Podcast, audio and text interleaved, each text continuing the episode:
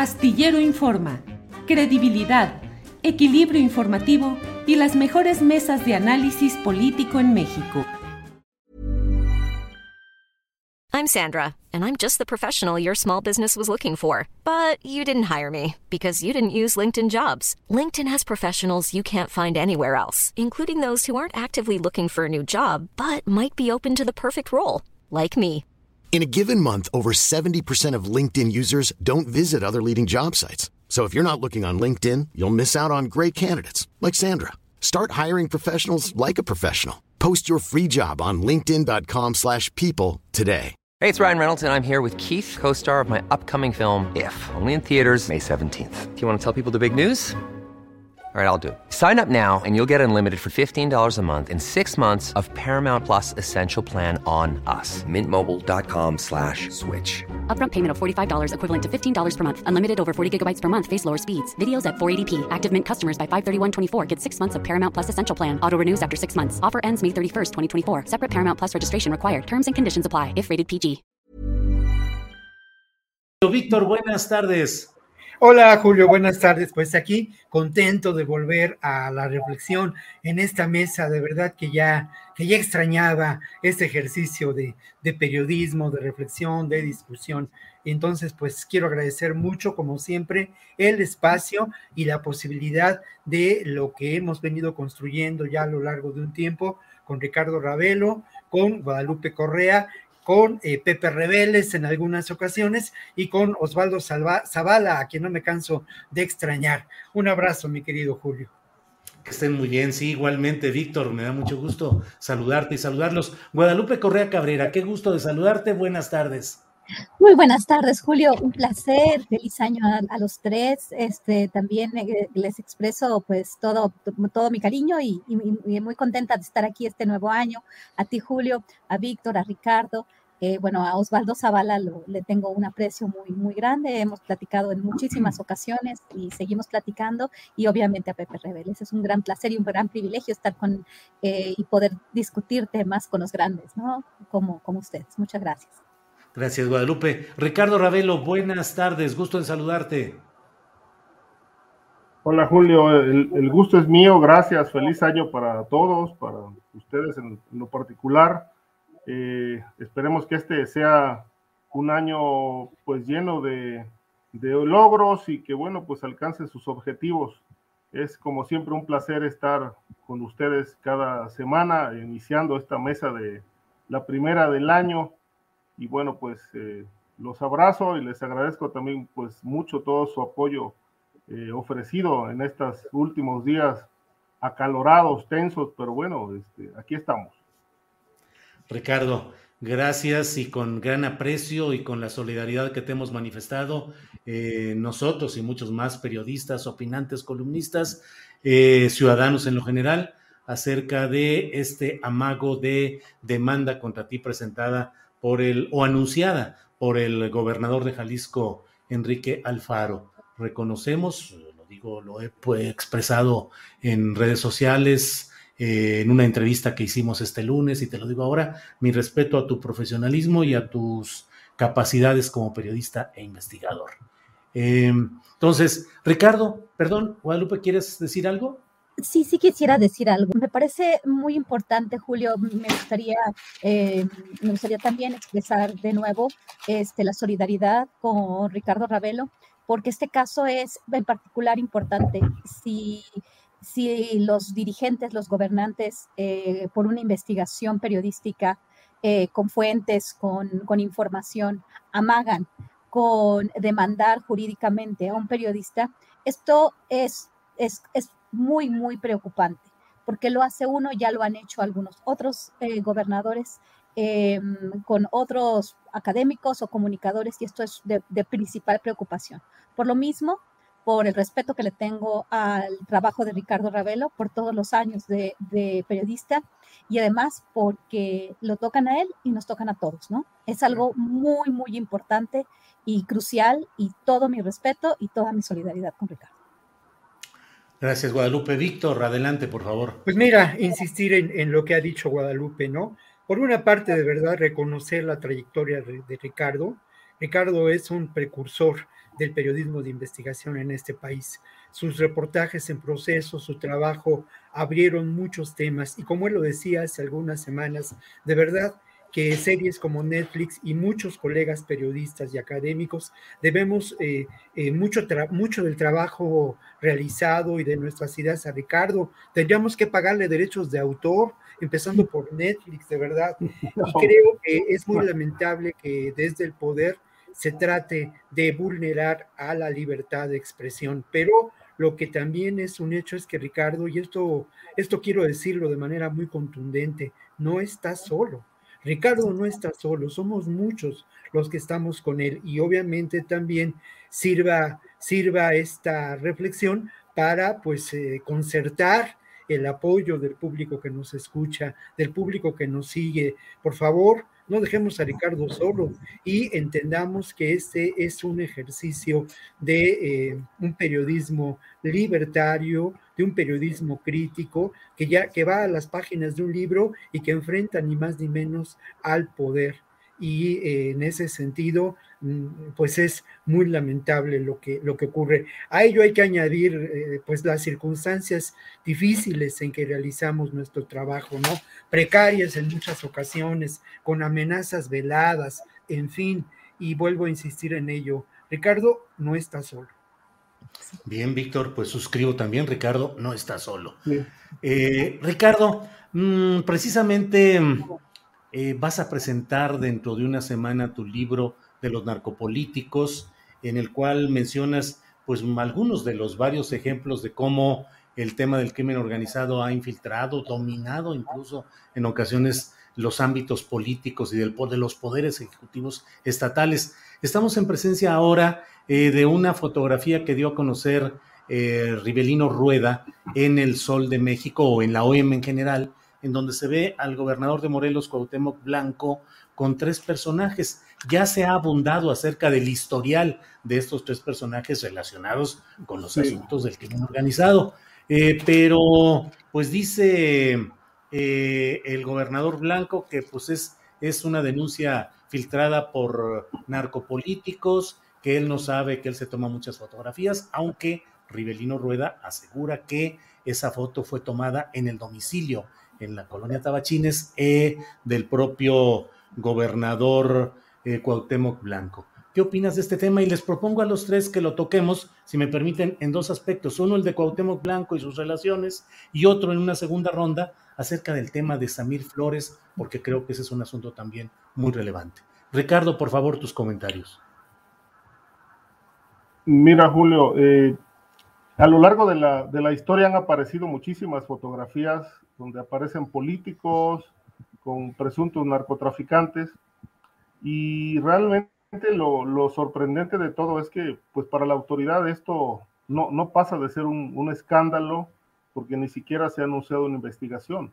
Es decir, es muy grave si ya tiene tiempo que ocurrió, si haya sido donde haya sido, pues no se, se trata de una evidencia que da cuenta de, pues de una cercanía del mandatario de Morelos con presuntos miembros de la organización Cártel de Jalisco Nueva Generación.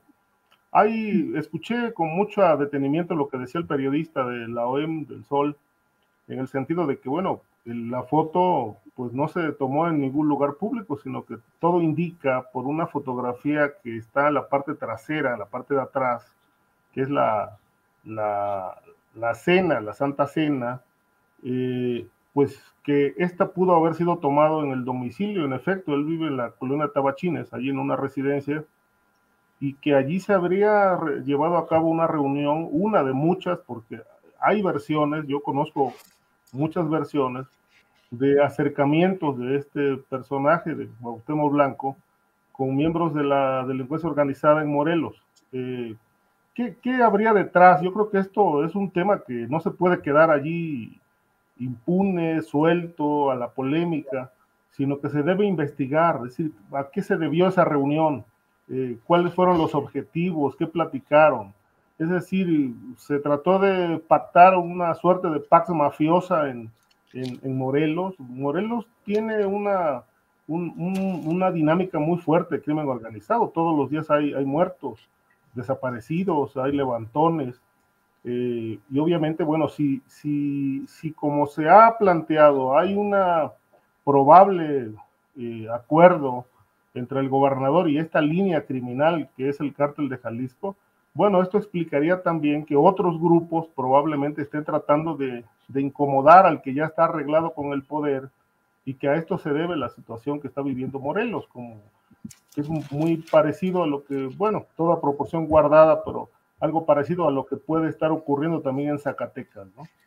De tal manera que, bueno, creo que la fotografía es muy elocuente, es una fotografía que pues eh, tendría que ya estar en manos de la autoridad y investigando realmente con qué objetivos, con qué fines se habría reunido Cuauhtémoc Blanco con miembros de la delincuencia. Hay dos versiones, la de él que fue muy escurridiza, muy a su estilo, eh, revuelta, contradictoria, y ayer una posición más o menos eh, clara de secretario de gobierno, eh, pues defendiendo al gobernador, en este caso, diciendo que es una fotografía vieja que ya se había publicado.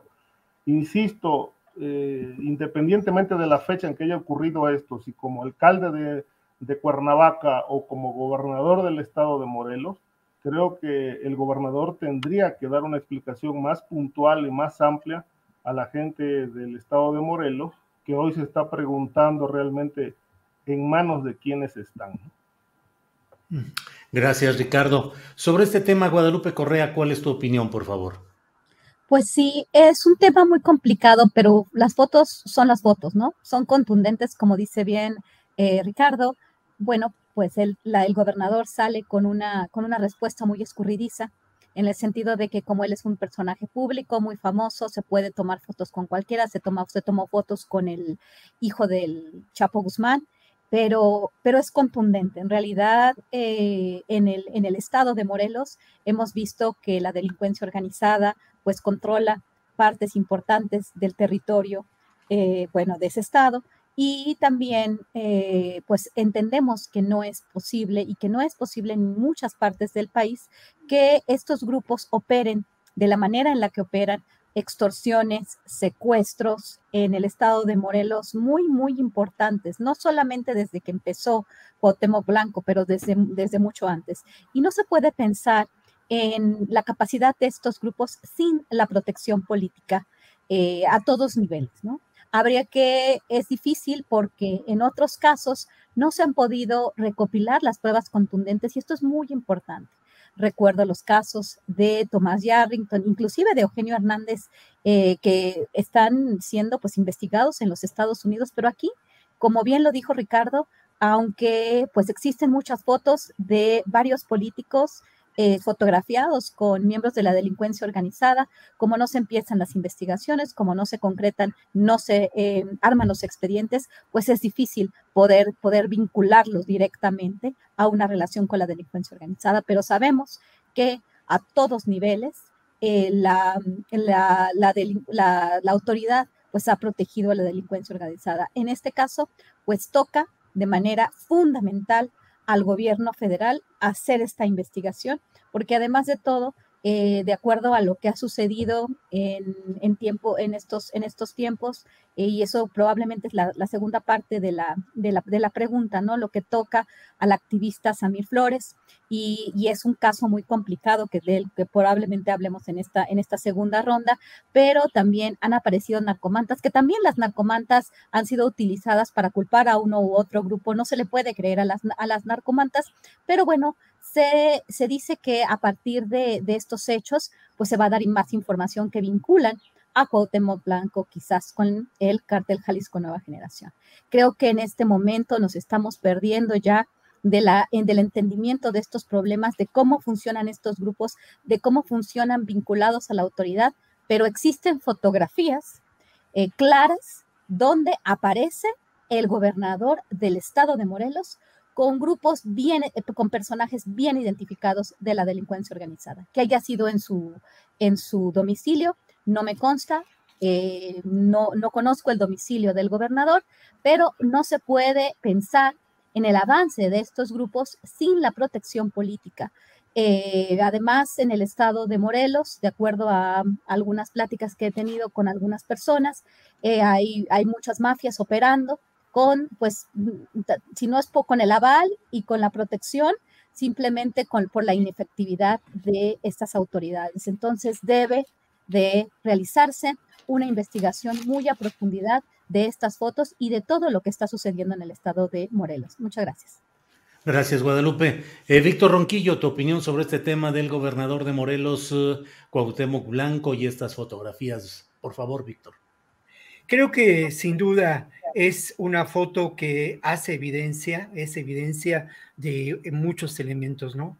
Yo señalaría para comenzar un primer elemento, la debilidad institucional.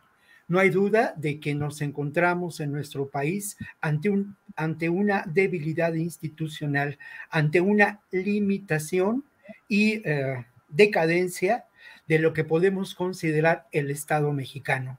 Y esto es efecto, sin duda, de este proceso de avance de lo que yo considero un eh, macro poder constituido por el crimen organizado, por la corrupción y los grupos corruptos de políticos y por los grupos eh, empresariales que eh, pues se suscriben a este proceso y a este proyecto político neoliberal.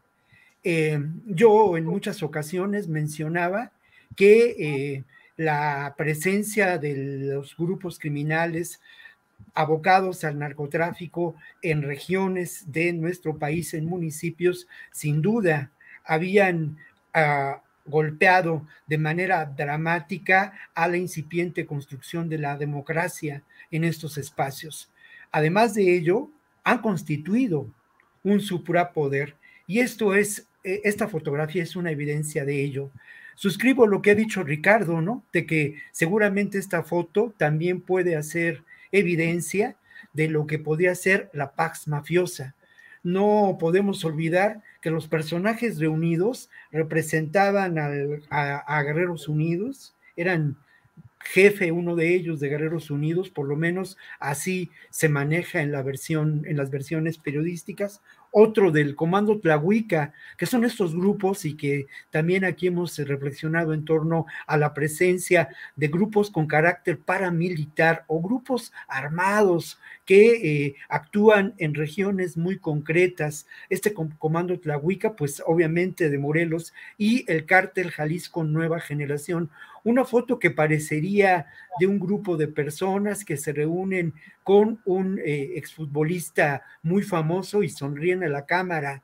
Pero esta foto me parece que tiene otro elemento que valdría la pena destacar y que también hace evidente eh, las posibles alianzas con las que Cuauhtémoc Blanco buscó constituir su poder económico y político, ¿no? Y no Cuauhtémoc Blanco, porque al final de cuentas a mí me parece, y lo digo con todo respeto para Cuauhtémoc Blanco, él un personaje muy menor, sino más bien el grupo de poder que de alguna manera eh, tiene sustento en la figura de Cuauhtémoc Blanco, ¿no? Este personaje, Eric Flores, que es de alguna manera el constructor de la imagen política y del personaje político de Cuauhtémoc Blanco y mucha gente ligada a su propio, a su propio gobierno.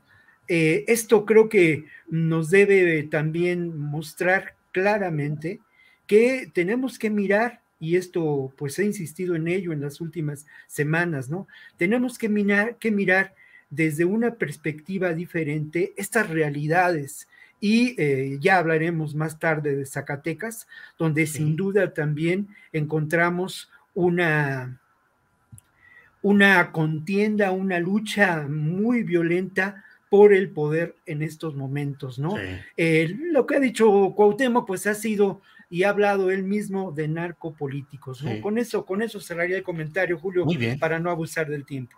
Sí, gracias, Víctor. Muy amable. Eh, pues son muchos los temas, muchos realmente los temas interesantes que tenemos. Ricardo Ravelo, eh, el caso de Samir Flores y los señalamientos de que habría habido alguna utilización de poderes criminales por parte del poder político para callar a un activista opositor a un proyecto económico, se inscribe en lo que aquí hemos hablado muchas veces, cómo este tipo de grupos del crimen organizado pueden ser puestos al servicio de los intereses de compañías transnacionales depredadoras del medio ambiente y pueden ser utilizadas como un parapeto o un disfraz para acciones que en el fondo son represalias políticas. ¿Cómo ves este tema de Samir Flores y los señalamientos que se han hecho ahora, Ricardo? Mira, Julio, eh, han pasado ya dos años y un poco más de la muerte de Samir Flores, eh, la activista que pues levantó un movimiento en Morelos precisamente contra la, la, termoeléctrica, de, Huesca y lamentablemente pues fue privado de la vida. Este, hasta hoy el caso está impune, no obstante que pues hay un detenido eh, de posibles tres eh, agresores, ¿no? Que se mencionaron en su momento, que llegaron hasta, hasta su casa, tocaron la puerta y cuando Samir abrió la puerta, pues fue ejecutado. Eh, hay varias versiones al respecto y, sin duda no, no con base en los elementos que, que, hay en este caso, que se están analizando, se han analizado, no se puede descartar la presencia de la delincuencia organizada este, sobre todo por dos, dos datos. Uno, que la Comisión Federal de Electricidad en muchas regiones del país, y Morelos no es la excepción, en buena medida está controlada por el cártel de Jalisco Nueva Generación, precisamente la organización criminal que, que opera en Jalisco y a la que se le atribuyen nexos con el gobernador Cuauhtémoc Blanco. Segundo, el miembro o la persona detenida, eh, un tal Javier, eh, después de las investigaciones que se hicieron, se le relacionó con el grupo Tlahuica, precisamente cuyos líderes o uno de sus líderes estaría fotografiado con Cuauhtémoc Blanco, de acuerdo con la imagen que dio a conocer el Sol de México en días recientes. De tal manera que estamos hablando del mismo grupo ligado, presuntamente ligado al gobierno del estado de Morelos, el que estaría detrás de la muerte de Samir Flores. Eh, ahora, lo que sí llama la atención es la, la, impunidad que envuelve el caso. Es decir, han pasado más de dos años. Fue esto ocurrió, me parece que por ahí de febrero del 2019, si no mal recuerdo, el 19 de febrero. Y a la fecha, eh, pues solamente un detenido y no hay sentencia. Incluso llegó a circular la versión de que era probable que lo, lo, dejaran en libertad por falta de pruebas. Pero bueno, el tema eh, es, eh, ha tomado una, pues una dimensión extraordinaria precisamente por la impunidad y porque, bueno, ¿a qué se debe la, el retraso de la justicia, no? el fiscal, el fiscal de, Morelos, eh, pues fue cuestionado recientemente por el tema de la de que eh, desconocían o por lo menos no tenían en su poder algunas grabaciones, ¿no? Grabaciones, eh, llamadas telefónicas que recibió Samir previo a su asesinato, que lo amenazaban y que concretamente le decían que, que abandonara el movimiento primero lo intentaron corromper, este, luego empezaron las amenazas, luego lo asesinaron. Hay que decir que, bueno, Samir también era, era este, comentarista, era reportero eh, de la radio comunitaria Milcingo. Entonces, eh, eh, ahí pues marcó posiciones muy importantes respecto de la, termoeléctrica y también dio cuenta de las amenazas que estaba recibiendo presuntamente de este grupo Tlahuica, eh, brazo ejecutor, brazo armado del cártel de Jalisco, con muchas ramificaciones en Morelos y en Guerrero. Gracias, Ricardo. Sobre este tema, tu opinión, por favor, Guadalupe Correa Cabrera. Claro que sí. Eh, Julio, yo creo que me voy a quedar en, el, en, un análisis un poco distinto porque creo que eh, Ricardo, de forma muy, muy, muy general, nos explica bastante bien este, quién es Samir Flores, eh, nada más que hay diferentes, como él lo dice, diferentes hipótesis.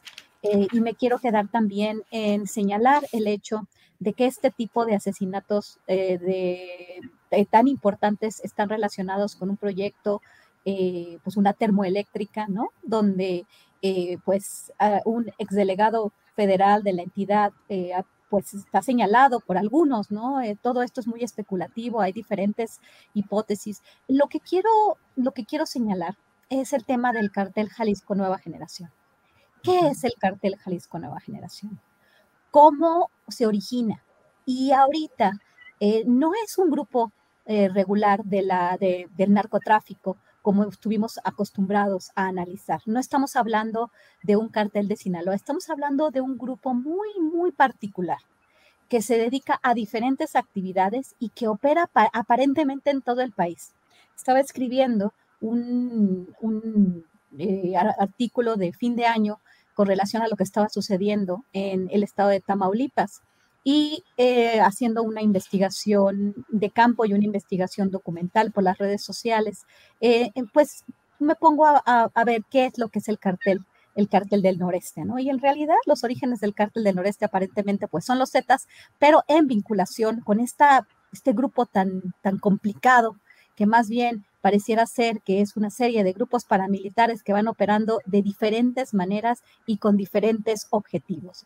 Creo que el asesinato de Samir Flores, independientemente de la hipótesis que más nos acomode, este, en realidad vamos a, ver alguna, supuestamente vinculan esta, este, esta relación y esta, este encuentro que tuvo Samir con Hugo Eric Flores, el exdelegado federal de la entidad, eh, donde este, son, los intereses del gobierno federal, pues Samir se ha convertido también en un estandarte de la oposición en México. Es interesante cómo la muerte de un activista, de un miembro de la radio comunitaria, eh, con lo que significa la radio comunitaria en México, pues ha sido utilizado como estandarte por de ciertos grupos, ¿no? Y desafortunadamente en este, este, en esta ocasión, este, nos toca pues señalar al gobierno mexicano por, por, esta dilación, por, esta, por este retraso en, en, la investigación y en la procuración de justicia. Creo que, creo que esto nos hace también dudar por un lado y por el otro no sabemos realmente quién está vinculado a este asesinato. Y esto pasa mucho cuando hablamos del cártel Jalisco Nueva Generación. ¿Por qué se extendió por todo el país? ¿Por qué está presente en todos los estados eh, más importantes y, donde, y tenemos células? ¿Quiénes son? Por qué operan, por qué operan de la mano de, intereses económicos y es el mismo grupo. ¿Por qué? Porque algunas personas cuando hablan del cártel Jalisco Nueva Generación, cuando hablan de Nemesio Ceguera, alias El Mencho, se habla como si estuviéramos eh, eh, entendiendo esto como un grupo vinculado al tráfico de drogas, como lo fue el cartel de Sinaloa, el cartel del Golfo en su momento. Y no es eso. Creo que tenemos que hacer también más investigación y vincular este tipo de eventos a este tipo de grupos, ¿no? ¿Quiénes son los Guerreros Unidos? ¿Cuál es su relación con diferentes eh, figuras políticas? Y por eso creo que este caso, esta fotografía es una fotografía que nos recuerda y que le recuerda al gobierno federal, que le recuerda a la Fiscalía General de la República, porque es un tema de delincuencia organizada, no necesariamente de narcotráfico, muy probablemente no de narcotráfico, pero sí de delincuencia organizada, donde tiene que tienen que operar de una manera expedita. Gracias, Guadalupe. Em, Víctor Ronquillo, sobre este tema de eh, Samir Flores, de la lucha contra la termoeléctrica y el proyecto integral Morelos, y lo que hemos hablado otras veces del uso de estos mecanismos oscuros para tratar de acallar voces críticas y liderazgos sociales. Víctor, por favor. Bueno, yo creo que lo primero que habría que señalar es que una de las líneas de investigación determinantes en este caso tiene, tendría que ver, y así debería haber sido, con la actuación política de Samir Flores, ¿no? Con su oposición a la construcción de la termoeléctrica, pero también con su oposición a todo un proyecto económico, político en Morelos, en Tlaxcala y en esta zona, en esta zona del país, ¿no? Samir, sin duda, es un, era un activista político muy reconocido en un ámbito, eh, ya lo señalaba Ricardo, alguien que también trabajaba y había sido fundador de una radio comunitaria en, en Amelcingo, y algo que es muy importante, mira, Samir Flores pertenece a esta otra izquierda, esa otra izquierda que existe en nuestro país, que no es la izquierda partidista, mucho menos la izquierda parlamentaria, y que es una izquierda que vive abajo, a la izquierda, y que realiza una actividad política muy importante que en ocasiones no, no se registra en los medios ni en las primeras planas de los periódicos, ¿no? Samir Flores, eh, además de pertenecer a la Asamblea Permanente de Pueblos de Morelos, pertenecía al Consejo Nacional Indígena, que pues tiene vínculos importantes con el propio movimiento zapatista, con toda una amplia red de organizaciones políticas que han enarbolado la defensa del territorio. Quiero, quiero señalar ahora y traer y poner sobre la mesa un informe muy reciente publicado, eh, es un informe realizado por el Comité Cerezo sobre el número de personas defensoras de derechos humanos, de derechos del territorio asesinadas. Fueron 25 activistas en el año en el año pasado, en el año 2021. Llama la atención que la mayor parte de estas personas sean indígenas. También llama la atención que la mayor parte de estas personas han sido, hayan sido asesinadas, hayan sido victimadas por lo que podemos considerar grupos paramilitares. Y es evidente y lamentablemente resulta muy obvio para muchos de nosotros que estas personas se oponían a proyectos. Eh, a proyectos ligados a intereses de grandes empresas, o a estos eh, proyectos que de alguna manera corresponden a proyectos gubernamentales como la termoeléctrica de eh, en Morelos. Eh, creo que esto es interesante y otro elemento que es muy importante es este personaje que ya mencionaba yo y que también lo mencionaba Guadalupe, ¿no? Eric Flores, este exdelegado, fundador del partido político que que inventa como figura política Cuauhtémoc Blanco y que de alguna manera eh, me parece su posición es determinante en la conformación y en la y en el, en el tramado de este suprapoder en el estado de Morelos, por lo menos hasta hace algún tiempo. No sé si sigue vigente su presencia y su acción, pero no hay duda y hay un hecho que es triste, pero hay que recordarlo y hay que señalarlo. Justamente un día después de que eh, este personaje se reúne en una asamblea con los integrantes de esta organización, de la Asamblea Permanente de Pueblos y de personas pertenecientes a los pueblos de Amalcingo, de esta región de Morelos, donde la termoeléctrica se está, ya casi terminándose de construir. Bueno, un día después es asesinado Amir Flores, ¿no? Y eh, la primera hipótesis que se maneja de manera oficial es que eh, este crimen está relacionado con el crimen organizado. Luego vienen otros elementos, en fin, pero no hay duda de que Amir Flores pudo haber estorbado a muchos intereses.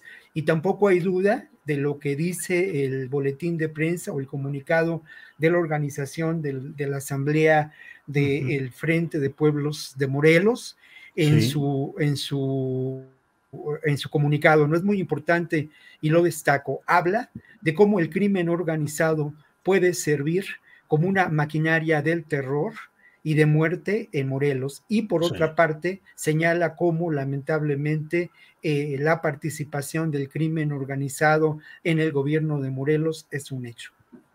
Gracias, eh, Víctor Ronquillo. Aprovecho para comentar que terminando esta mesa vamos a entrevistar a Juan Carlos Flores. Él es integrante del Frente de Pueblos en Defensa de la Tierra y Agua de Morelos, Puebla y Tlaxcala. Vamos a hablar sobre este tema de Samir Flores y todo lo que hay alrededor. Bueno, pues la verdad son las 2 de la tarde con 34 minutos y tenemos todavía muchos temas interesantes. Ojalá alcancemos a hablar sobre el tema de Zacatecas, donde dejaron 10 cuerpos en una camioneta en la plancha de la Plaza de Armas junto a un árbol de Navidad. Pero antes de ello, Ricardo Ravelo, eh, hoy el presidente de la República en la conferencia mañanera pues hizo una especie de exhortación o eh, admonición hacia Felipe Calderón para que explique y que hable acerca de por qué fue nombrado y habilitado eh, Genaro García Luna como secretario de Seguridad Pública durante ese sexenio. Me parece a mí que es eh, pues una exigencia de por qué se nombró y por qué guarda silencio Felipe Calderón respecto a la decisión que tomó, las causas y demás contexto. ¿Qué te parece, Ricardo? Ryan Reynolds here from Mint Mobile. With the price of just about everything going up during inflation, we thought we'd bring our prices down. So to help us, we brought in a reverse auctioneer, which is apparently a thing. Mint Mobile unlimited premium wireless. Ready to get 30, 30, bit to get 30, bit to get 20, 20, 20, bit to get 20, 20, bit to get 15, 15, 15, 15 just 15 bucks a month. So, Give it a try at mintmobile.com/switch. slash $45 upfront for three months plus taxes and fees. Promo rate for new customers for limited time. Unlimited more than 40 gigabytes per month. Slows. Full terms at mintmobile.com. Since 2013, Bombas has donated over 100 million socks, underwear, and t-shirts to those facing homelessness. If we counted those on air, this ad would last over 1,157 days. But if we counted the time it takes to make a donation possible, it would take just a few clicks. Because every time you make a purchase, Bombas donates an item to someone who needs it. Go to bombas.com slash ACAST and use code ACAST for 20% off your first purchase. That's bombas.com slash ACAST, code ACAST.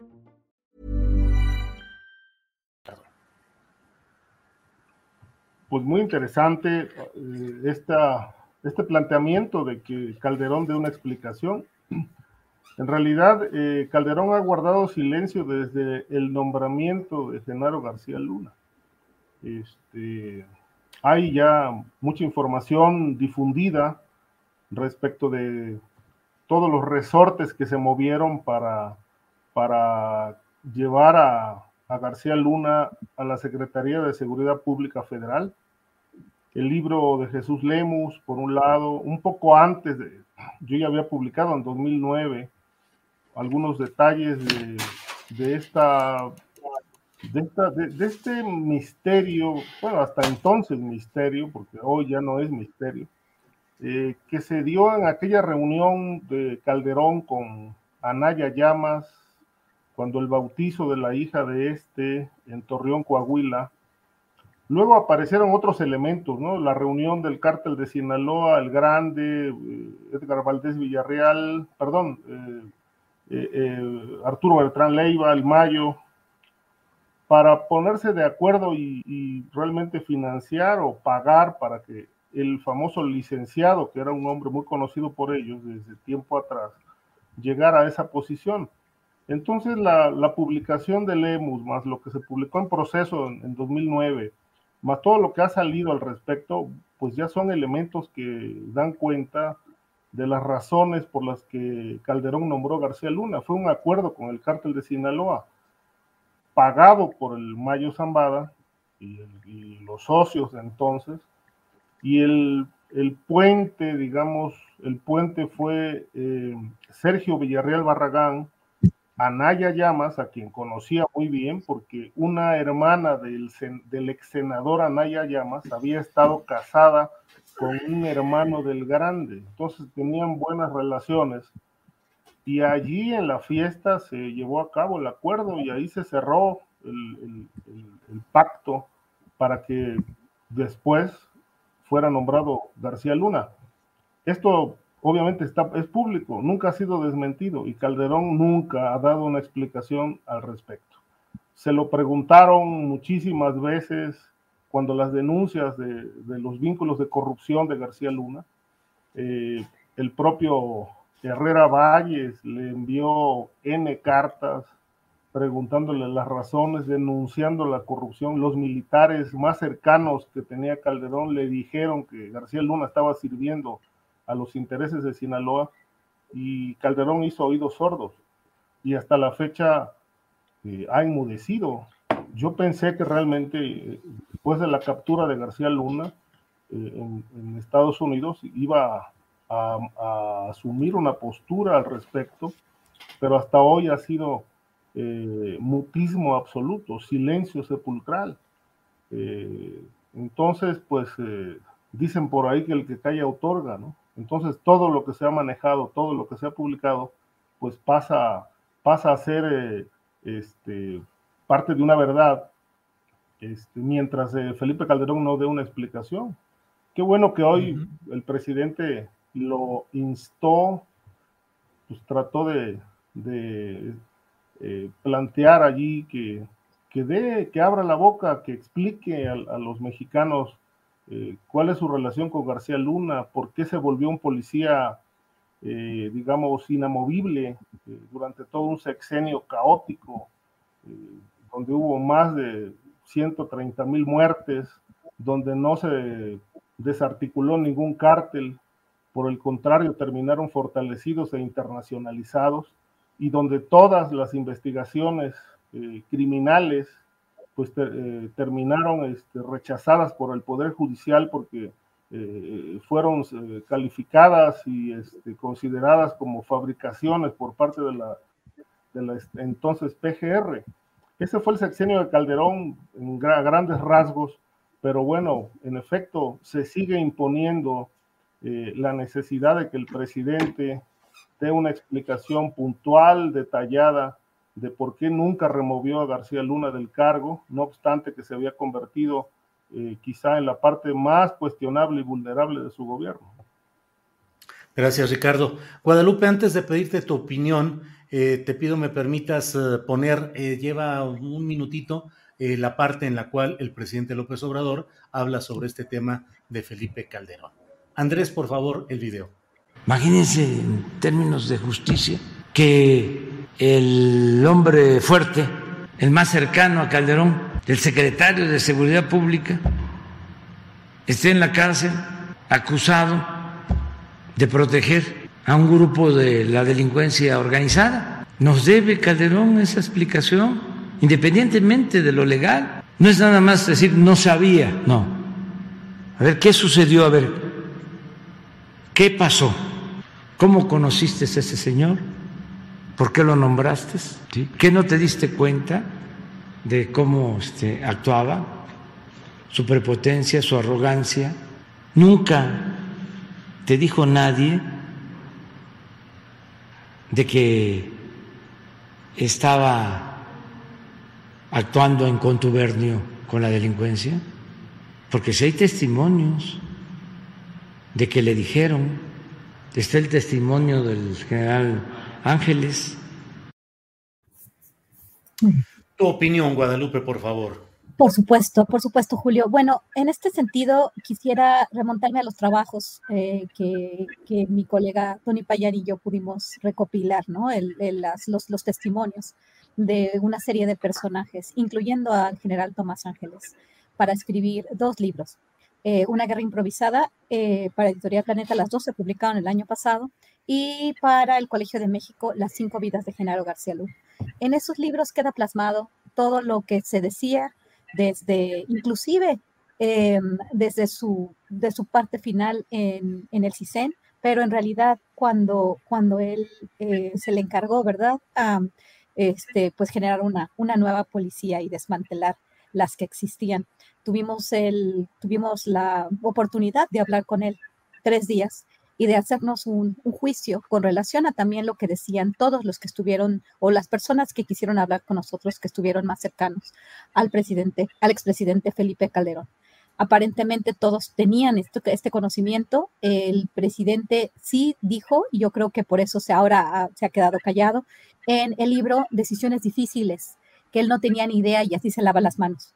Em, me parece muy interesante y, con el afán de, sin el afán de querer poner en duda estos vínculos, pero sí me gustaría ver estas pruebas, porque es interesante, como no nada más estamos hablando de Felipe Cadena, estamos hablando de Estados Unidos bajo la, la iniciativa Mérida, este programa de colaboración tan cercano, esta cooperación tan cercana que tuvo el gobierno de Estados Unidos en tiempos de Felipe Calderón, operando eh, de manera muy directa con Genaro García Luna, el FBI, la DEA, eh, eh, inclusive la CIA, uno de los, José Rodríguez ya lo he dicho varias veces, eh, porque fue algo que él mismo nos dijo a nosotros, lo consideraba amigo, mi amigo José Rodríguez, que también era su socio en GLAC, que era la consultora que él había fundado en, en la ciudad de Miami, donde él pudo estudiar su maestría, donde él consiguió la residencia permanente donde estaba aplicando para la ciudadanía. El, el trabajo tan cercano, que no solamente, obviamente el presidente tiene la responsabilidad, pero también el trabajo tan cercano que, que, tuvo con, con, las agencias estadounidenses. Y de pronto nos llega la sorpresa, ¿no? Que, que, que, en Estados Unidos parece ser que tienen pues todas las pruebas y nos gustaría verlas. Sería muy, muy desafortunado porque, bueno, se ha dicho se ha, este, se ha dicho por mucho tiempo, por muchos años, el general Tomás Ángeles a nosotros nos comentó lo que se ha comentado en otros, en otros espacios, el libro de Anabel Hernández, aparentemente con información de personajes eh, muy, muy, muy bien encumbrados y con mucho conocimiento de causa, pues también sugiere lo mismo, ¿no? Este conocimiento y esta aparente vinculación directa de Genaro García Luna con el cartel de Sinaloa, pues está en muchos testimonios. Eh, eh, el expresidente Felipe Calderón decidió no hacer caso de ellos. También el gobierno de los Estados Unidos en este momento, el actual presidente era vicepresidente de los Estados Unidos, eh, Barack Obama era el presidente cuando, cuando operaron de una forma muy, muy cercana la, además de, de, que era un, un, elemento muy importante para que los estadounidenses tuvieran mucho más, eh, mucho más presencia. ¿Por qué? Porque dieron mucha asesoría y la Kingpin Strategy, la estrategia que llenó de, de sangre al país en un, en, un, en un, grado muy importante, pues fue operada por Genaro García Luna, ese hombre del que todos hablaban, como todos los que las, los, los entrevistados para nuestro libro Una guerra improvisada, hablaban de él, hablaban de la, de la gran cercanía que hubo con Felipe Calderón y de los grandes favores y del financiamiento tan importante que, era al que tuvo acceso. Hay cuentas que, es, que fueron congeladas este, por, la, por la unidad de inteligencia financiera, por el, por el pasado la pasada, la, este, la, pasada cabeza de, de, la unidad de inteligencia financiera. Sin embargo, todavía hasta hoy me sería muy, muy interesante y muy importante conocer cuáles son las evidencias de una relación directa entre el cartel de Sinaloa y en particular, dadas los, los testimonios en el juicio del Chapo Guzmán de, de, de, este personaje con eh, la cabeza del cartel de Sinaloa.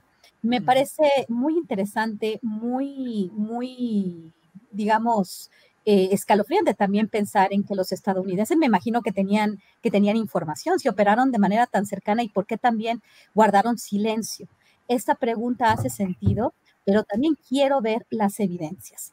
Eh, se ha tardado demasiado ese juicio, ese juicio se pospone y se pospone por una otra cuestión, que porque los eh, periodistas hacen ruido, que porque fue el COVID, que porque necesitan integrar mejor las pruebas o necesitan eh, tener más pruebas, o qué, está, o qué está pasando aquí.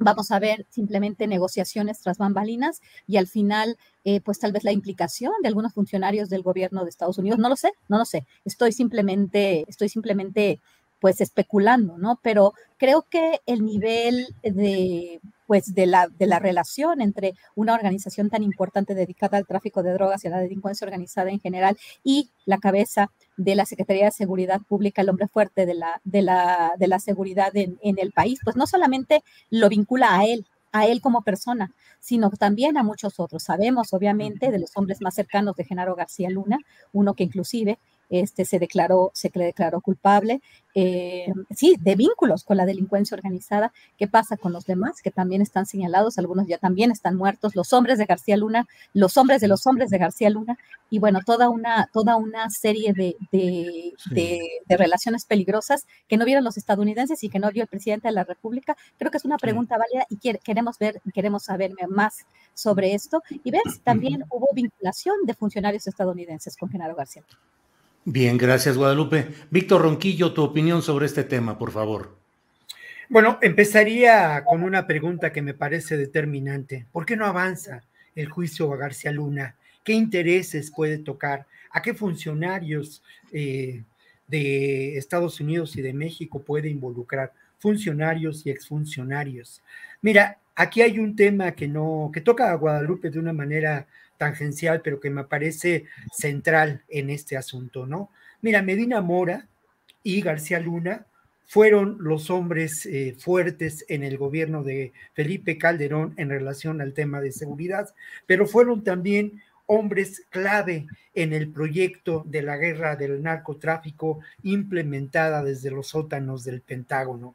Por ahí, yo no sé si fue Pepe Rebailes, ahorita estaba tratando de acordarme, pero por ahí en el financiero, en, cuando el inicio del gobierno de Felipe Calderón, en el financiero se publica una nota por demás interesante, una nota que habla de una reunión en la que eh, se encuentran eh, García Luna, en la que se encuentra Medina Mora, eh, Felipe Calderón y no recuerdo muy bien, algún funcionario ligado y no sé si se menciona el nombre, a la CIA y a las agencias de seguridad de Estados Unidos. Una reunión en la que se decide llevar adelante y ahondar la estrategia que se había seguido desde la época de Salinas de Gortari, de dar una mayor prevalencia a lo que podemos considerar y después fue definido como la guerra contra el narcotráfico, una estrategia que había sido establecida en los años 70 en Estados Unidos, no solamente por el discurso político de Nixon, sino de acuerdo a los intereses económicos y políticos de Estados Unidos para mantener su hegemonía continental ante una evidente crisis y la perspectiva que tenían ellos ya eh, de la globalización y la participación de economías tan importantes y fuertes como podía ser la economía rusa y la economía china. Entonces, creo que la explicación eh, no solamente le corresponde a Felipe Calderón, sino tenemos que abonar a la pregunta del presidente cómo esto correspondió sin duda a un proyecto transnacional, a un proyecto transnacional que tiene que ver con la guerra del narcotráfico, llamada por algunos teóricos una guerra neoliberal, una guerra neoimperialista. Bien, gracias, Víctor. Eh, estamos ya en la parte final, son las 2 de la tarde con 51 minutos. Eh, Ricardo Ravelo, 10 cadáveres tirados en la plancha de la Plaza de Armas de Zacatecas, de la ciudad de Zacatecas. Eh, junto al Palacio, eh, es decir, pues en el centro del poder político de, esta entidad. ¿Qué opinas sobre este tema, por favor, Ricardo? Híjole, a veces eh, ya ni lo cotidiano sorprende, ¿no? Este, hemos visto tanto descuartizamiento de personas, muertes, asesinatos, eh, esto me recuerda, eh, por ejemplo, un hecho que ocurrió en el gobierno de Duarte cuando en, aquella, en aquella glorieta de los, de los eh, voladores de Papantla también aventaron a una gran cantidad de, personas supuestamente ligadas a los Zetas que la noche anterior habían sido ejecutados en, una casa de seguridad. Esto realmente me lleva a, una, a, ver el tema con una dimensión verdaderamente estratosférica del, nivel de impunidad y de violencia que sacude a Zacatecas, pero sobre todo, Julio, eh, en medio de la presencia de las Fuerzas Armadas, de la Guardia Nacional, o sea, eh, realmente a partir de que el, presidente de la República ordenó que, que se dispusiera de un operativo para Zacatecas, eh, pues bueno, los, primeros días después de, del desplazamiento de, militares para ese estado, pues las cosas se calmaron por, algunos días. Incluso se llegó a decir que, bueno, lo mismo podría hacerse en Jalisco, después de lo ocurrido con el Canal 44 y los dos guardias a los que les dieron el tiro de gracia eh, en eh, Aguascalientes, en fin. Pero bueno, eh, la presencia de las Fuerzas Armadas pues ya no inhibe al crimen. Eh, y yo creo que, bueno, esta situación eh, tiene muchísimas aristas, ¿no? porque desde que asumió, desde que ganó la gubernatura Monreal en Zacatecas, pues ha habido una sacudida tremenda. se afirma que, bueno, grupos quieren forzar al gobierno a abrir y a pactar con, con otras organizaciones eh, que no están en este momento controlando el territorio. Eh, hay que decir que, bueno, Zacatecas está en una posición geográfica envidiable, ¿no? Tiene salidas por todos lados. Y así como Michoacán se convirtió en la puerta de entrada en la ruta del Pacífico, pues también eh, Zacatecas, aun cuando no tiene litoral, este, pero tiene unas rutas eh, terrestres eh, envidiables que son bastante socorridas por la delincuencia, salidas hacia Durango, salidas a Torreón, salidas a Jalisco, en fin, hay toda, es todo un, es todo un, digamos, un, eh, un territorio envidiable, disputado, y yo creo que aquí se va a requerir, pues no solamente presencia de Fuerzas Armadas, sino un operativo más, eh, más integral. ¿no? Eh, se ha cuestionado, bueno, el presidente no quiere usar la fuerza, pero parece que aquí eh, cada vez se impone más la urgencia de, meter mano dura en esa entidad y bueno, cuidar también a los otros estados por el efecto cucaracha que generalmente ocurre cuando se aprieta un estado y, y, y, las, células criminales corren hacia otros. Entonces yo creo que esto, esto realmente ya coloca a Zacatecas en un estado de excepción. Eh, en este momento es, es, explicable, hay un cambio de gobierno y como ha ocurrido en otras entidades, Julio, Tamaulipas lo explica muy bien, Jalisco lo explica muy bien, eh, Sinaloa, es decir, cada cambio de gobernador es un cambio de, de grupo criminal, a veces repiten o a veces eh, se generan estas disputas territoriales. Yo creo que todavía el gobernador Monreal va a lidiar un buen tiempo para poder lograr un, un, acomodo de fuerzas allí.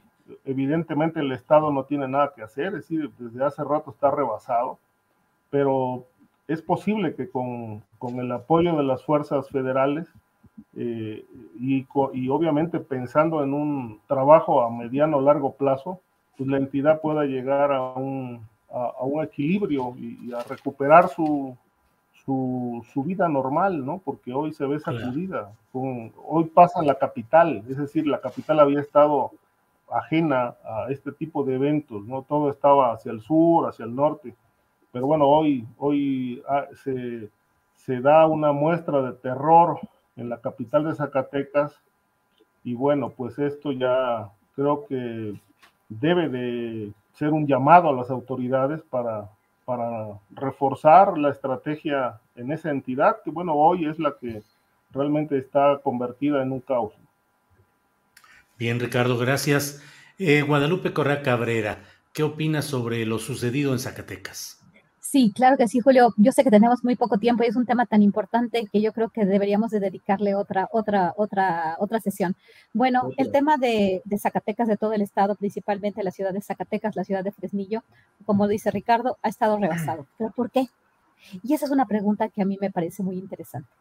Eh, el gobernador del estado, el gobernador Monreal Ávila, el día de hoy, eh, dice que, que, que, se va a encomendar, bueno, sugiere que se va a encomendar a Dios y que es una herencia maldita.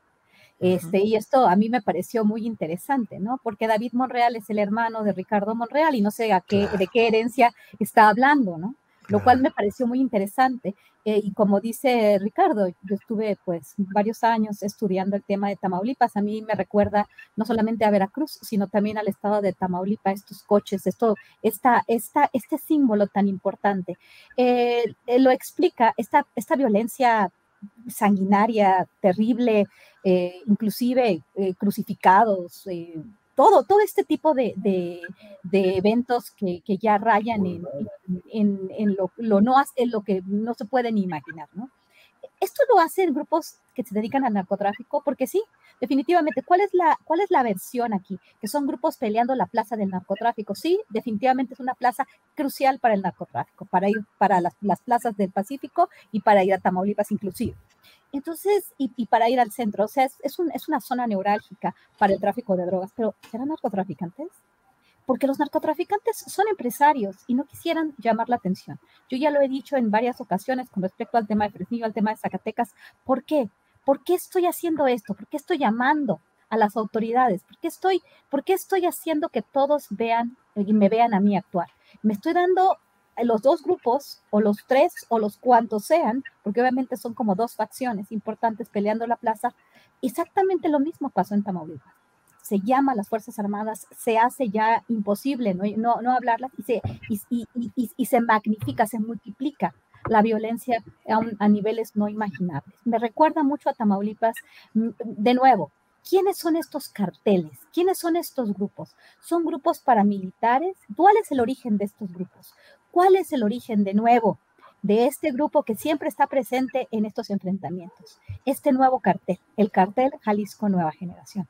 Es un tema muy, muy complicado, pero finalmente, a fin de cuentas, y ahí sí coincido en lo que dice Ricardo, pues es un es una cuestión que está afectando a la población de una forma que no nos podríamos imaginar. Pero hay muchas preguntas y este nuevo paramilitarismo en el país eh, tendrá un origen y eso es el origen que tendríamos de, de, de, empezar a investigar con, con mucha más seriedad. Guadalupe, muchas gracias. Em, pues ya en la parte final, son las dos de la tarde, con, ya son las tres de la tarde. Víctor, eh, tu comentario sobre este tema de Zacatecas, por favor. Bueno, pues muy breve, ¿no? Mira, yo creo que asistimos a un acto de provocación, hay evidencia de ello, ¿no? Cómo llegaron los cuerpos, eh, cómo fueron dejados frente a Palacio de Gobierno en Zacatecas, en la principal plaza pública. No hay duda de que también este acto de provocación corresponde a la realidad, pues, del conflicto por la lucha del control de territorio, tampoco lo podemos dudar. Tampoco podemos dudar de que este acto de provocación corresponde sin duda a lo que fue la implementación del operativo Zacatecas 2 apenas hace unos días, el 25 de noviembre, me parece, ¿no?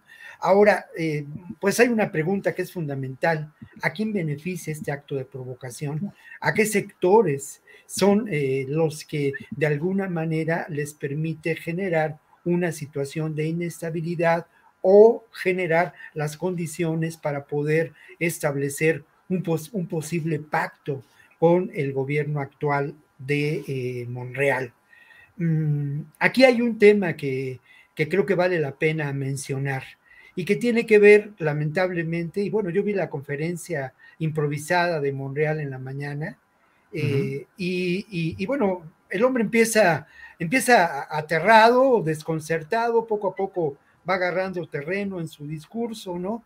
Pero en el fondo de todo, a mí me parece que lo que está ocurriendo eh, nos tiene que hacer pensar en cómo, y justamente se dirigía a la reunión eh, matutina con lo que podemos considerar las fuerzas de seguridad, ¿no? Esta, estas reuniones que se llevan a cabo en las diferentes entidades del país con los gobernadores y con eh, integrantes del ejército, de las Fuerzas Armadas y de las policías.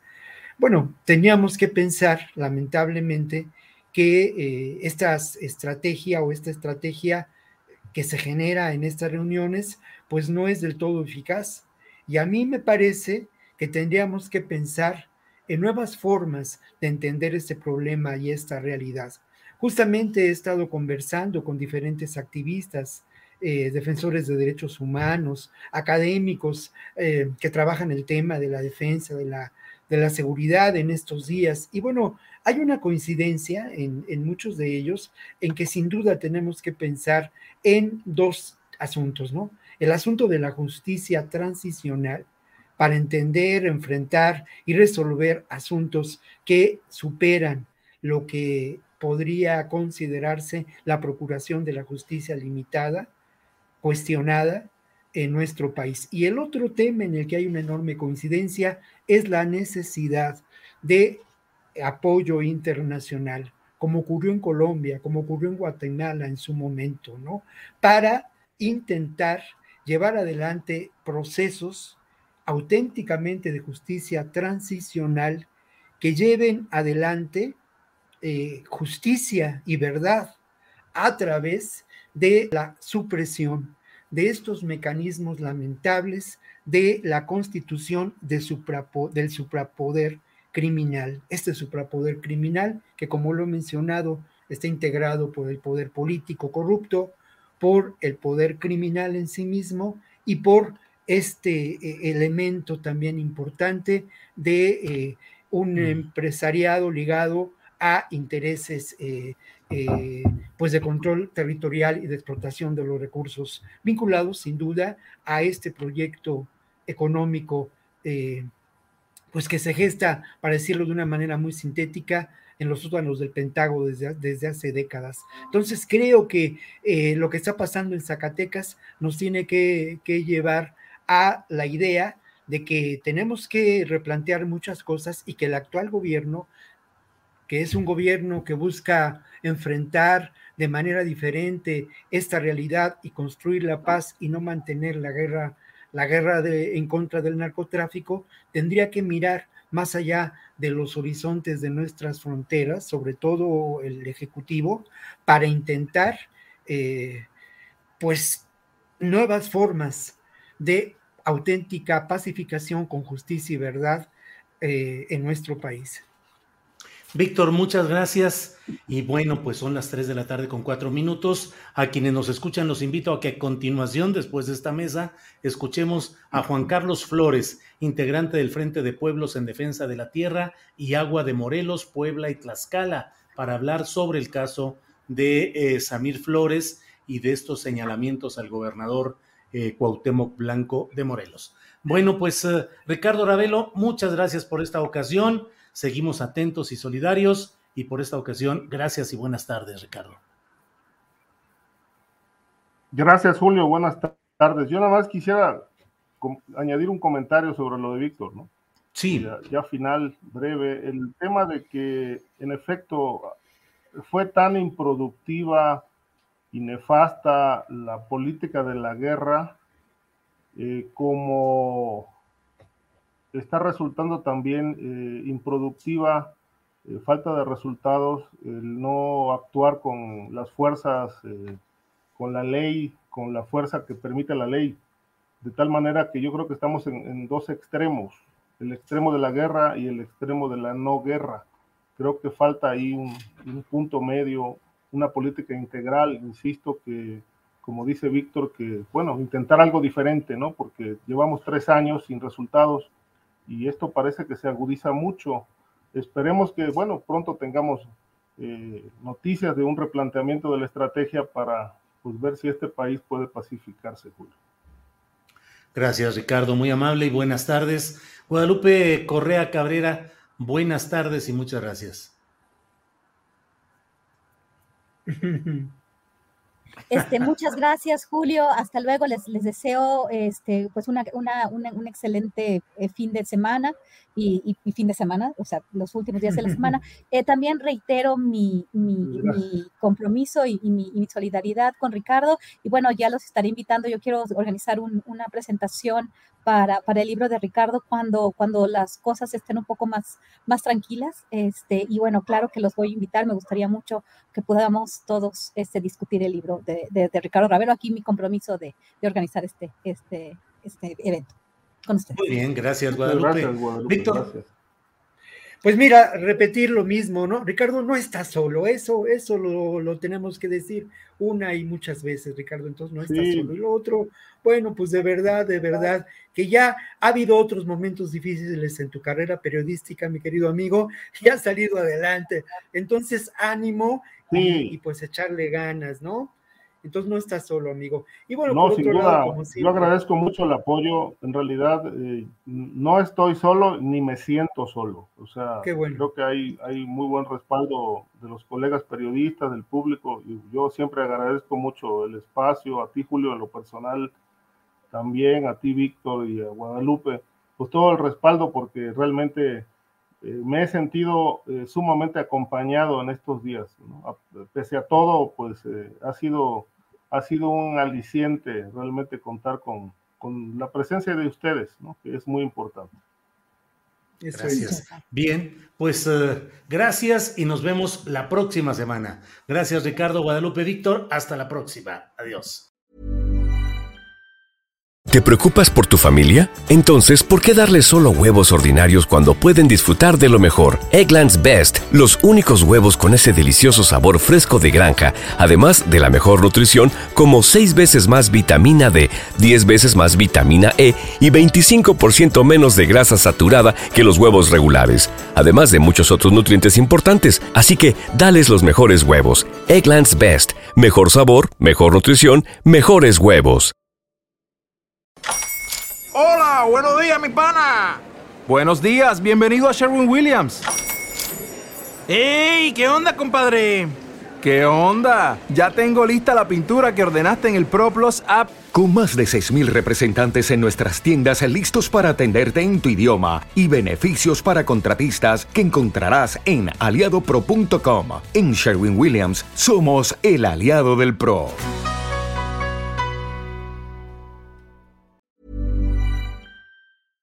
Para que te enteres del próximo noticiero, suscríbete y dale follow en Apple, Spotify, Amazon Music, Google o donde sea que escuches podcast. Te invitamos a visitar nuestra página julioastillero.com.